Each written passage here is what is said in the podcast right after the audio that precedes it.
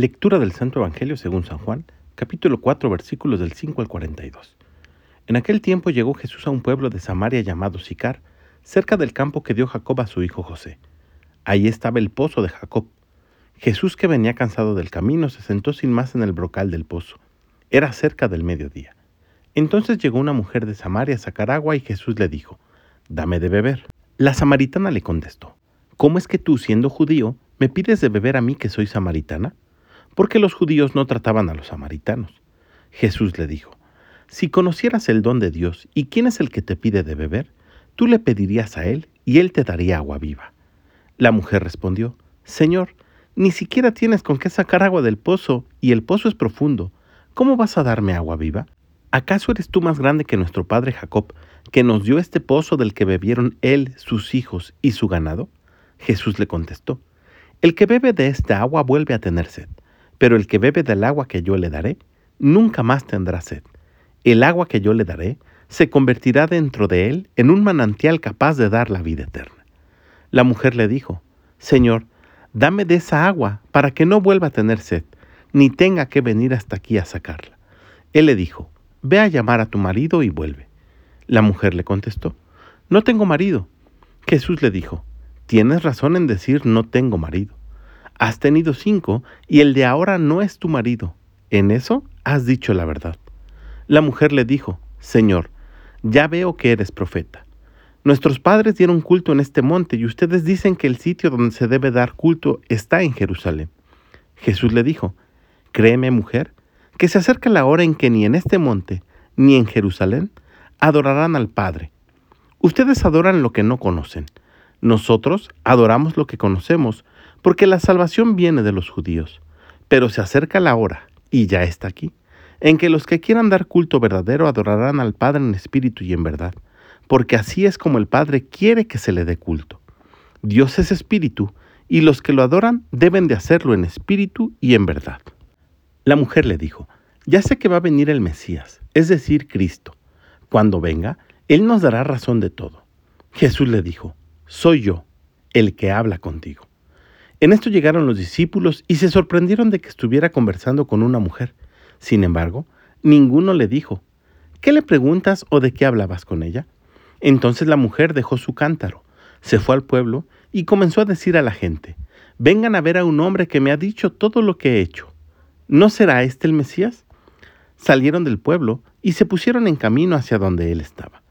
Mientras tanto, sus discípulos le insistían, Maestro, come. Él les dijo, Yo tengo por comida un alimento que ustedes no conocen. Los discípulos comentaban entre sí, ¿le habrá traído alguien de comer? Jesús les dijo, Mi alimento es hacer la voluntad del que me envió y llevar a término su obra. ¿Acaso no dicen ustedes que todavía faltan cuatro meses para la siega?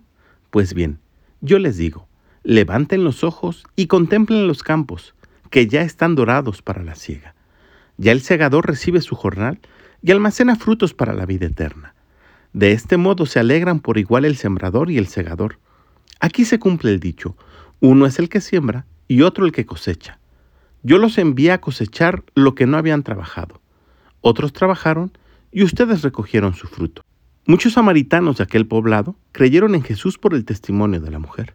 Me dijo todo lo que he hecho. Cuando los samaritanos llegaron a donde él estaba, le rogaban que se quedara con ellos y se quedó allí dos días. Muchos más creyeron en él al oír su palabra y decían a la mujer, ya no creemos por lo que tú nos has contado, pues nosotros mismos lo hemos oído y sabemos que Él es, de veras, el Salvador del mundo. Palabra del Señor. Dice la última frase del Evangelio del día de hoy, ya no creemos por lo que tú nos has contado, pues nosotros mismos lo hemos oído y sabemos que Él es el Salvador del mundo. Y es que no se puede ser cristiano a partir de una idea o de lo que alguien más nos ha contado. Se es cristiano por un acontecimiento. Y ese acontecimiento, como diría su santidad Juan Pablo II, es un encuentro de ojos abiertos y corazón palpitante con Jesucristo. Y es por tanto necesario que incrementemos nuestra relación con Jesús. Jesús no es una idea o un concepto. Jesús es una persona. Es Dios nuestro Señor hecho hombre para encontrarse y salvarnos a cada uno de nosotros. Pero solamente cuando me encuentro con Él, como me encontraría con un amigo, es que se empieza a desarrollar una verdadera relación y entonces me puedo llamar cristiano. Y si te estás preguntando cómo puedo iniciar esta relación, tenemos tres formas principales. La primera es a través del Evangelio. El Evangelio nos narra la vida de Jesucristo y con ello podemos aprender mucho de él. La segunda de ellas es a través de la oración. Un momento y un espacio adecuado para dialogar con Jesús. Y por último, nosotros los cristianos católicos tenemos en la Eucaristía el lugar predilecto de encuentro con nuestro Señor. Y es ahí donde Él nos da de beber de esa agua de la que tomaremos y no volveremos a tener sed. Pidamos pues al Espíritu Santo que despierte en nosotros el deseo y la necesidad de encontrarnos con Jesucristo, un encuentro real, para que como aquella gente de Samaria podamos decir, ya no creemos por lo que otros nos han dicho, sino porque nosotros mismos lo hemos visto y oído. Que tengas un gran día y que Dios te bendiga.